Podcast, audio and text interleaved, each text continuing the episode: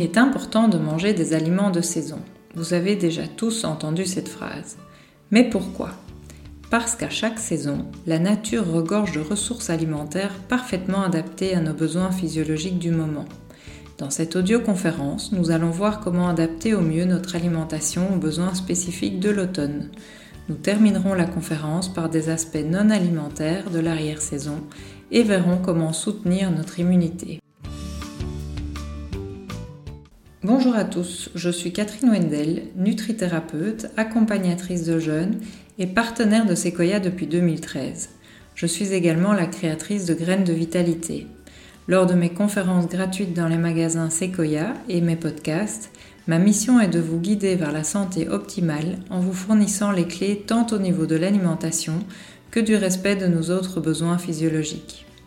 Vous retrouverez toutes les dates des podcasts et des conférences dans le magazine trimestriel Sequoia, disponible en magasin ou en ligne, sur le site web de Sequoia, sur les réseaux sociaux de Sequoia ou inscrivez-vous à nos newsletters via le site web de Sequoia ou en m'envoyant un mail à grainesdevitalité.gmail.com Graines au pluriel et vitalité sans accent. Nous voici déjà bien installés en automne, cette saison pleine de charme et de couleurs chatoyantes. C'est aussi la saison de l'abondance végétale. Je vous invite à prendre un calendrier de fruits et de légumes de saison et de vous extasier devant la variété de septembre, octobre et novembre. Nos caves sont déjà pleines des récoltes de cet été et à partir de septembre, nous récoltons le travail du soleil de ces derniers mois. Des fruits et des légumes gorgés de sucre. Pommes, poires, figues, potirons, carottes, etc., etc. Viennent ensuite les champignons, les noix, les châtaignes et les choux. Mais pourquoi Mère Nature, qui ne fait rien par hasard et qui a toujours raison, nous offre autant d'aliments en automne? Eh bien parce que dans la vraie vie, celle sans congélateur, sans magasin, sans mondialisation, mais juste celle avec une grotte, peut-être une cave et une grange, eh bien dans cette vraie vie, après l'automne vient l'hiver, et puis le printemps, dont le début est encore plus pauvre en aliments que l'hiver. Je vous invite à reprendre votre calendrier annuel de fruits et légumes pour vous, en persuader. L'automne est la seule saison où Mère Nature voudrait nous voir grossir, dans la vraie vie, puisqu'il nous faudra des réserves pour survivre aux saisons qui suivent. Nous allons voir un peu plus tard comment gérer notre alimentation en tenant compte de ces spécificités de l'automne. Malheureusement, l'automne, c'est aussi le moment du retour des virus. Je parle des bons vieux virus, pas de la nouvelle QV 2019, bien que ce qui suit vous aidera également à faire face à celui-là. Donc les virus s'invitent chez les petits et les moins petits, font couler les nez et cracher les poumons. Plusieurs facteurs nous rendent plus vulnérables aux virus qu'en été. Le climat plus froid et nos radiateurs assèchent nos muqueuses, nous passons moins de temps dehors, nous nous exposons moins au soleil vu qu'il réchauffe maintenant d'autres continents. L'automne en médecine chinoise, c'est la saison des poumons et du gros intestin, le côlon. Renforcer ces deux organes va nous aider à mieux faire face au virus. Nous en parlerons après l'alimentation. Pour éviter les refroidissements, pensez déjà à couvrir les parties sensibles comme les pieds, la tête, le cou et les reins. Allons-y pour l'alimentation de l'automne. Les grandes règles de l'alimentation physiologique ne changent pas d'une saison à l'autre. Les voici pour rappel. Le plus important est de consommer un maximum d'aliments pas ou peu transformés, non raffinés et le plus possible bio et riches en nutriments. Pensez à faire tremper les céréales complètes et les légumineuses. N'oubliez pas de bien mâcher, votre estomac n'a pas de dents. N'oubliez pas que votre digestion va être entravée si vous mangez alors que vous êtes stressé. Essayez de ne pas manger si vous n'avez pas faim, votre système digestif n'est pas prêt. Essayez de ne pas grignoter entre les repas. Essayez de terminer le repas du soir au moins 3 heures avant d'aller dormir. Essayez de boire entre 1 litre et 1 litre et demi d'eau faiblement minéralisée par jour et plus si vous transpirez beaucoup. Et pour finir, la règle du 80-20. C'est-à-dire qu'on va essayer de manger 80% sain, mais gourmand, et de faire maximum 20% d'écart dans la bonne humeur. Dans cette conférence, je ne vous parlerai que des 80%, parce que je suis certaine que vous avez beaucoup d'envie, d'imagination et d'occasions festives pour remplir les 20% restants. Pour arriver plus facilement aux 80% d'alimentation saine, l'idéal serait de manger presque 100% sain à la maison, de ne jamais faire d'écart quand on est seul et donc de réserver les 20% d'écart aux sorties et aux invitations. Concrètement, je ne vais pas manger une mousse au chocolat seule chez moi ou une portion de frites avec maillot chez moi, mais si vous m'invitez chez vous et que vous me servez les frites et la mousse, je les mangerai avec bonheur et sans culpabilité, à condition que vous ne m'invitiez pas plus d'une fois par semaine. Comment allons-nous structurer nos repas en automne? Les propositions sont valables pour des adultes qui ne sont pas en sous-poids, qui sont omnivores, sans allergie ou intolérance. Que pourrions-nous manger le matin en automne? Commencer la journée par deux verres d'eau faiblement minéralisée, donc entre 200 et 400 ml, est une très bonne idée. Cela permet de rendre au corps l'eau perdue pendant la nuit. Ensuite, la composition du petit déjeuner sera variable en fonction de votre faim, de votre niveau d'activité et de votre constitution. La meilleure idée est de suivre vos envies, tant que ces envies sont composées de produits pas ou peu transformés, de saison, bio si possible et riche en nutriments. Vous avez envie de deux œufs sur le plat? Allez-y. Vous avez envie d'une pomme, de dix châtaignes? Allez-y. Vous avez envie d'un pain au chocolat? Euh, Ça non, sauf une fois par semaine si nécessaire. Pensez à la fameuse règle du 80-20. Si vous n'avez pas faim après vos deux verres d'eau, ne mangez pas et prolongez votre jeûne nocturne jusqu'au moment où vous aurez faim. Si vous travaillez à l'extérieur, ceci implique de prévoir un petit déjeuner à emporter pour ne pas craquer sur la barre chocolatée du distributeur du bureau à 10 heures. Si vous voulez ou devez perdre du poids, évitez les féculents le matin, donc pas de pain, de flocons, de muesli, etc. Les jus de fruits ne sont intéressants pour personne. Ils rassasient moins que le fruit entier et font plus monter la glycémie avec tous les problèmes liés. Prise de poids, coup de pompe, deux heures après, inflammation, etc. Nous allons évidemment éviter également tous les produits qui contiennent des sucres ajoutés. Que pourrions-nous donc manger le matin en automne? Quand il fait froid, on essaye de ne pas boire froid, de ne pas manger froid, sauf si on a toujours chaud. Je vous renvoie à ce propos à mes explications sur le yin et le yang dans le podcast sur l'alimentation de l'été. Mes grands chouchous du petit déjeuner en automne sont la pomme, la poire, la figue, la châtaigne et les oléagineux. Vous pourriez simplement manger une pomme ou une poire ou deux figues ou des châtaignes avec une poignée d'oléagineux. C'est un petit déjeuner facile, sain, mais plutôt pour les petites faims. Une autre idée automnale serait la pomme au four avec des amandes effilées, du beurre et de la cannelle ou une poire avec un peu de fromage pour ceux qui supportent les produits laitiers, ou un crumble pomme-poire sans gluten dont voici la recette. Prenez deux pommes, deux poires, 60 g d'amandes moulues, 60 g de coco râpé et 50 g de beurre. Coupez les fruits en dés et mettez-les dans un plat Pyrex beurré. Mélangez les amandes et le coco râpé avec le beurre non fondu Disposez le mélange sur les fruits et enfournez 20 minutes à 150 degrés. Ce crumble peut se manger chaud ou froid. Continuons avec les idées pour le petit déjeuner. Vous pourriez manger du yaourt de coco avec des fruits de saison et des graines de chanvre. Sortez le yaourt du frigo un peu à l'avance pour éviter qu'il ne soit trop froid. Vous pourriez manger du persil et de la roquette avec une demi-pomme, un peu de jus de citron et des sardines ou des maquereaux pour les plus aventuriers. Pour ceux qui ne pensent pas pouvoir manger des petits poissons gras le matin et qui n'ont pas de soucis avec les produits laitiers, vous pourriez mettre de la feta ou du comté. Une autre version salée serait des œufs avec une poêlée de champignons, ou une soupe miso avec un reste de légumes et de viande ou de tofu, ou un bon bouillon ou une soupe. Si vous mangez du pain, essayez de privilégier le pain au levain bio semi-complet ou complet et sans froment, comme par exemple le pain d'épeautre, de petit épeautre ou de seigle au levain. Si vous devez ou voulez faire attention à votre consommation de gluten, je trouve que la meilleure alternative au pain reste le pain des fleurs au sarrasin. Malheureusement, les autres pains sans gluten sont souvent faits avec des farines très glycémiantes, comme le riz et le maïs. Ils sont à la levure et pas au levain, et donc plus difficiles à digérer. Et parfois, ils sont couverts de graines comme les graines de lin, qui ne devraient jamais être chauffées, et en plus, ces pains sont chers. Les crêpes maison sont aussi une chouette alternative au pain. J'ai donné une recette et des idées d'accompagnement des crêpes et du pain dans le podcast sur l'alimentation de l'été.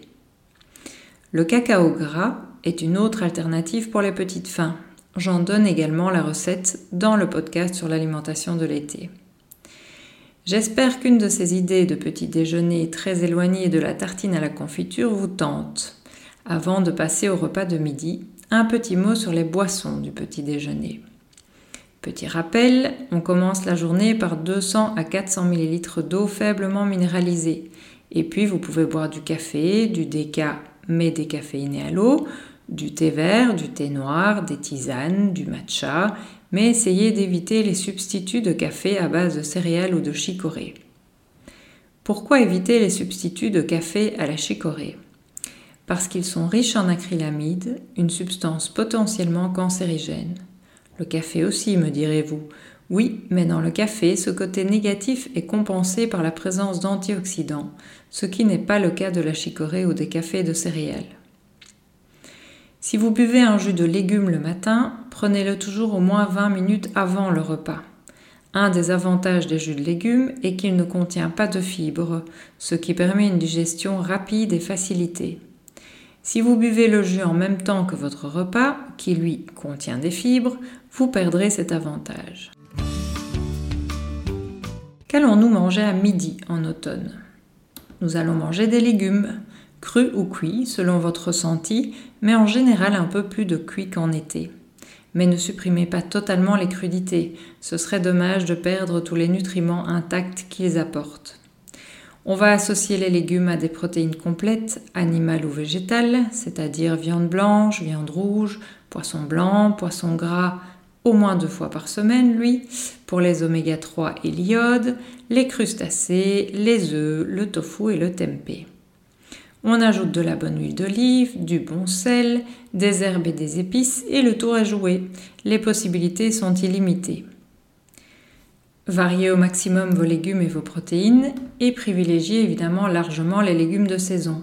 Les courges, les choux, les herbes comme le persil, la roquette, la mâche et le pourpier, la betterave, les légumes racines comme la carotte, le panais et la racine de persil, les champignons et surtout les pleurotes et les shiitake, très intéressants pour votre système immunitaire. À propos de choux, ils sont riches en vitamine C s'ils sont crus. Un chou rave cru, par exemple, contient plus de vitamine C qu'une orange. À midi, donc, légumes à volonté et protéines complètes animales ou végétales. Les féculents ne sont pas nécessaires sauf si vous êtes un enfant, un grand sportif, un travailleur manuel ou en sous-poids. Les féculents qui s'associent le mieux avec les protéines animales sont les pommes de terre et la patate douce. Comme elles sont basiques, elles viennent équilibrer le côté acidifiant des protéines animales. Si vous avez besoin ou envie de terminer par une petite touche sucrée, pensez au chocolat noir à plus de 70% de cacao. Qu'allons-nous manger le soir en automne? Nous allons manger des légumes à volonté crus ou cuits, des glucides de qualité comme des patates douces, des pommes de terre, du riz complet ou du riz blanc basmati, du millet, du quinoa, du sarrasin, du pain en levain bio sans froment, des pâtes sans blé. Des protéines végétales, comme les légumineuses ou le tofu et le tempeh, et si on en a envie, 30 g de protéines animales, comme quelques dés de feta dans une salade de riz, des morceaux de jambon, du parmesan râpé ou un reste de protéines animales du repas de midi. Et on n'oublie pas les bonnes huiles de première pression à froid ou un peu de bon beurre, le bon sel, les épices et les herbes. Pour aider le corps à ne pas se refroidir, à ne pas se déshydrater et pour chouchouter les muqueuses des poumons et des intestins, on va, en automne, penser à des cuissons longues et plus aqueuses comme la cuisson vapeur, les cuissons mijotées, les pot au feu, les cuissons à l'étuvée, les soupes bien épaisses et diminuer les cuissons à la poêle et au four. Comme à midi, si vous avez besoin ou envie de terminer par une petite touche sucrée, pensez au chocolat noir à plus de 70% de cacao. Pourquoi je vous propose un souper plus végétal et des glucides le soir? Les bons glucides vont vous permettre de mieux dormir en favorisant la production de sérotonine et de mélatonine. Et l'absence ou presque de protéines animales va rendre le repas plus facile à digérer et il permettra à votre corps de consacrer le repos de la nuit non pas à la digestion, mais bien à la réparation du corps et au nettoyage du cerveau. En médecine chinoise, le goût spécifique de l'automne est le goût piquant, mais sans excès. Pensez à relever vos plats avec de la ciboulette, de l'oignon, de l'ail et du gingembre. Un petit mot sur la soupe. Boire beaucoup de liquide en début de repas peut entraver la digestion de la suite du repas parce que cela dilue les acides gastriques responsables de la digestion des protéines. C'est surtout le cas le soir et chez les personnes plus âgées. Normalement, la soupe ne pose pas de problème aux enfants. Si vous avez l'impression de mal digérer votre repas après une soupe, essayez de faire une soupe bien épaisse et de laisser des morceaux dedans pour vous obliger à la mâcher. Voilà pour l'alimentation. Voyons maintenant comment soutenir notre immunité et renforcer nos poumons et notre côlon en automne. Petit rappel des fonctions physiologiques du côlon. On peut les résumer en trois mots. Fermentation, immunité et évacuation. Plus en détail, on dira que ces rôles sont les suivants.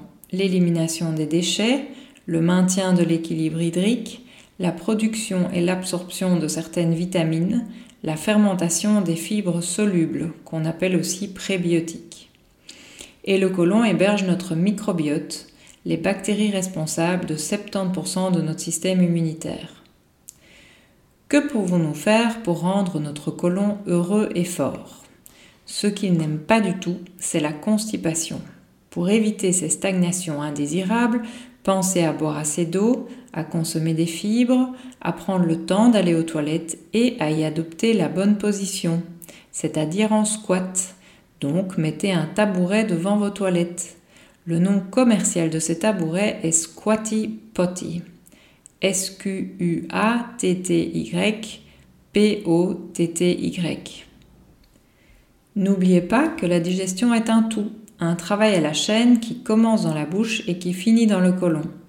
Traiter une constipation ou des problèmes de digestion en se focalisant sur le côlon est souvent vain.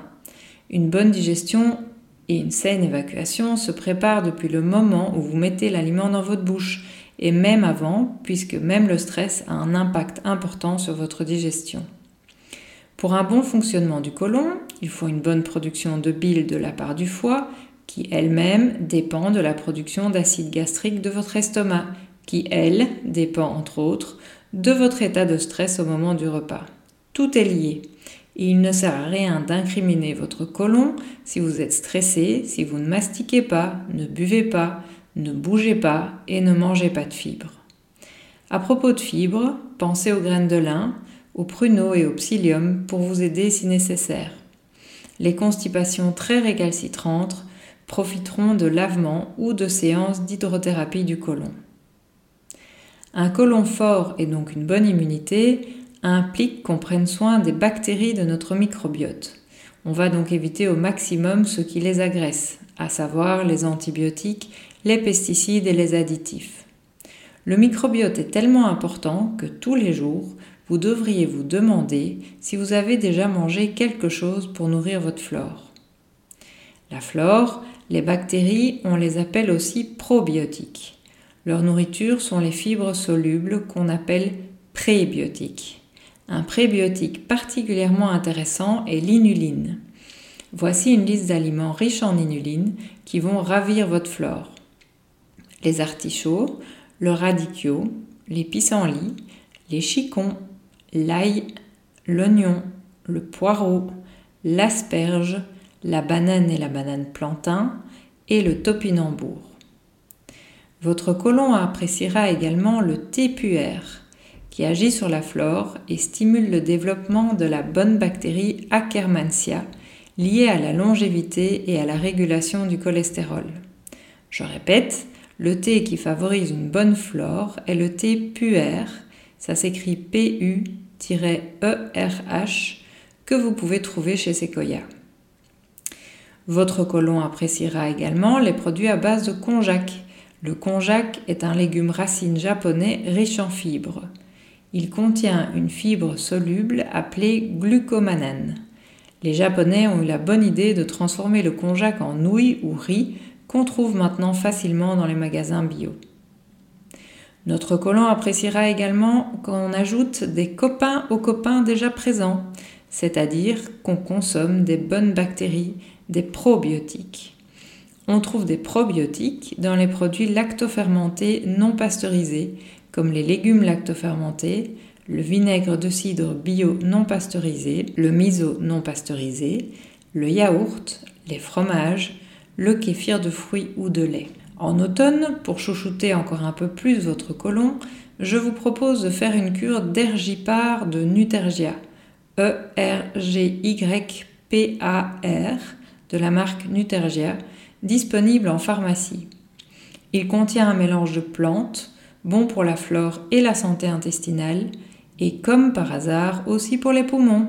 Eh bien oui, parce que si les vieux Chinois ont associé les deux, ce n'est pas pour rien. Ce qui fait du bien à l'un fait en général du bien à l'autre. Avant de parler des poumons, un petit mot sur le résultat final de votre digestion, les selles.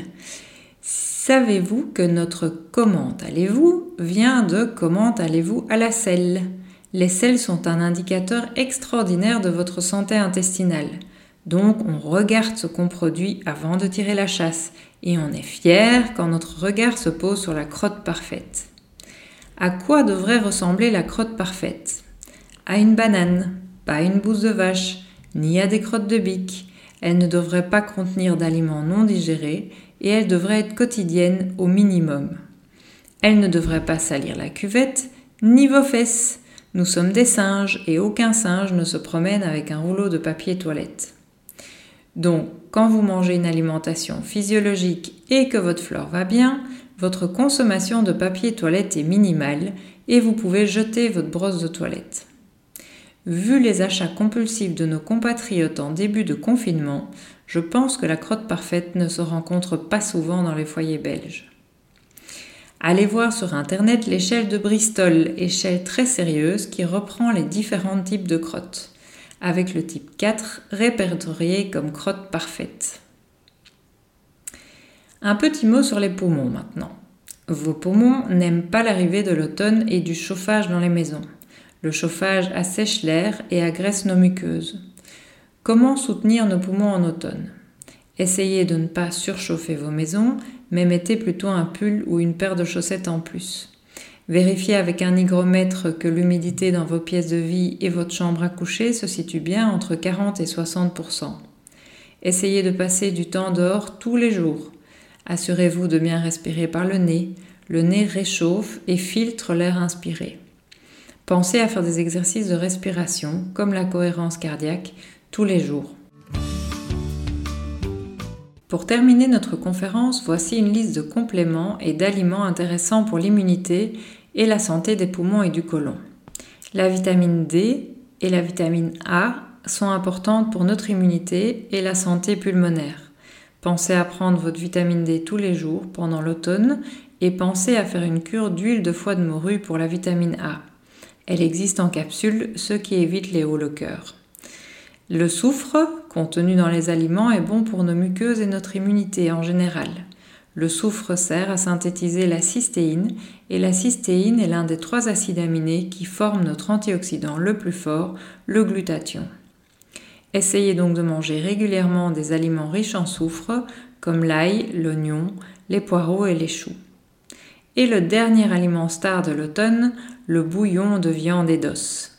Ça peut être du bouillon de poulet, de bœuf, de mouton, de poisson. L'important est qu'il soit fait à base de viande et d'os. Depuis que l'homme chasse et fait du feu, il semble aussi avoir pris l'habitude de cuire longtemps les carcasses des animaux. Ceci permet de ne rien jeter et de récupérer un breuvage précieux. Hippocrate parlait déjà du bouillon. Il a été prescrit par Maïmonide, un médecin et philosophe juif du XIIe siècle. En Amérique du Nord, on appelle le bouillon la pénicilline juive. Et en Amérique du Sud, un proverbe dit qu'un bon bouillon réveille les morts. Les recherches scientifiques effectuées des siècles plus tard ont donné raison à cette sagesse populaire. Ce qui rend le bouillon magique, ce sont les constituants suivants. Le collagène, c'est-à-dire la protéine la plus abondante dans votre corps, dont la production diminue avec l'âge. Les protéoglycanes, comme la chondroïtine et la glucosamine, la glutamine et la glycine, et l'acide hyaluronique. Voici quelques propriétés du bouillon. Il est bon pour la santé de vos articulations grâce aux protéoglycanes.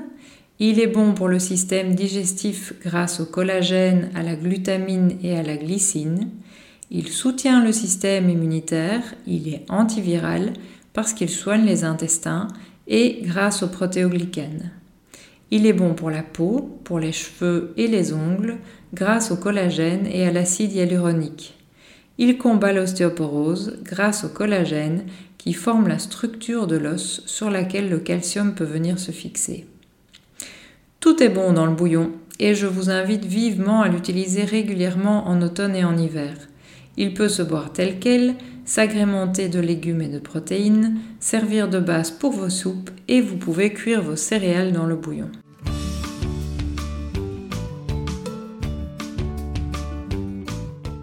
Pour une bonne immunité en automne, on appliquera donc tous les principes alimentaires énoncés ci-dessus. On pensera à renforcer notre côlon et nos poumons. On boira du bouillon. On prendra de la vitamine D et de l'huile de foie de morue et pour compléter le tableau, on peut aussi demander à son médecin de tester nos taux sanguins de zinc et de cuivre. Voilà, j'espère que ce podcast sur l'alimentation de l'automne vous aura plu. Je vous souhaite de passer un automne nourrissant et ressourçant.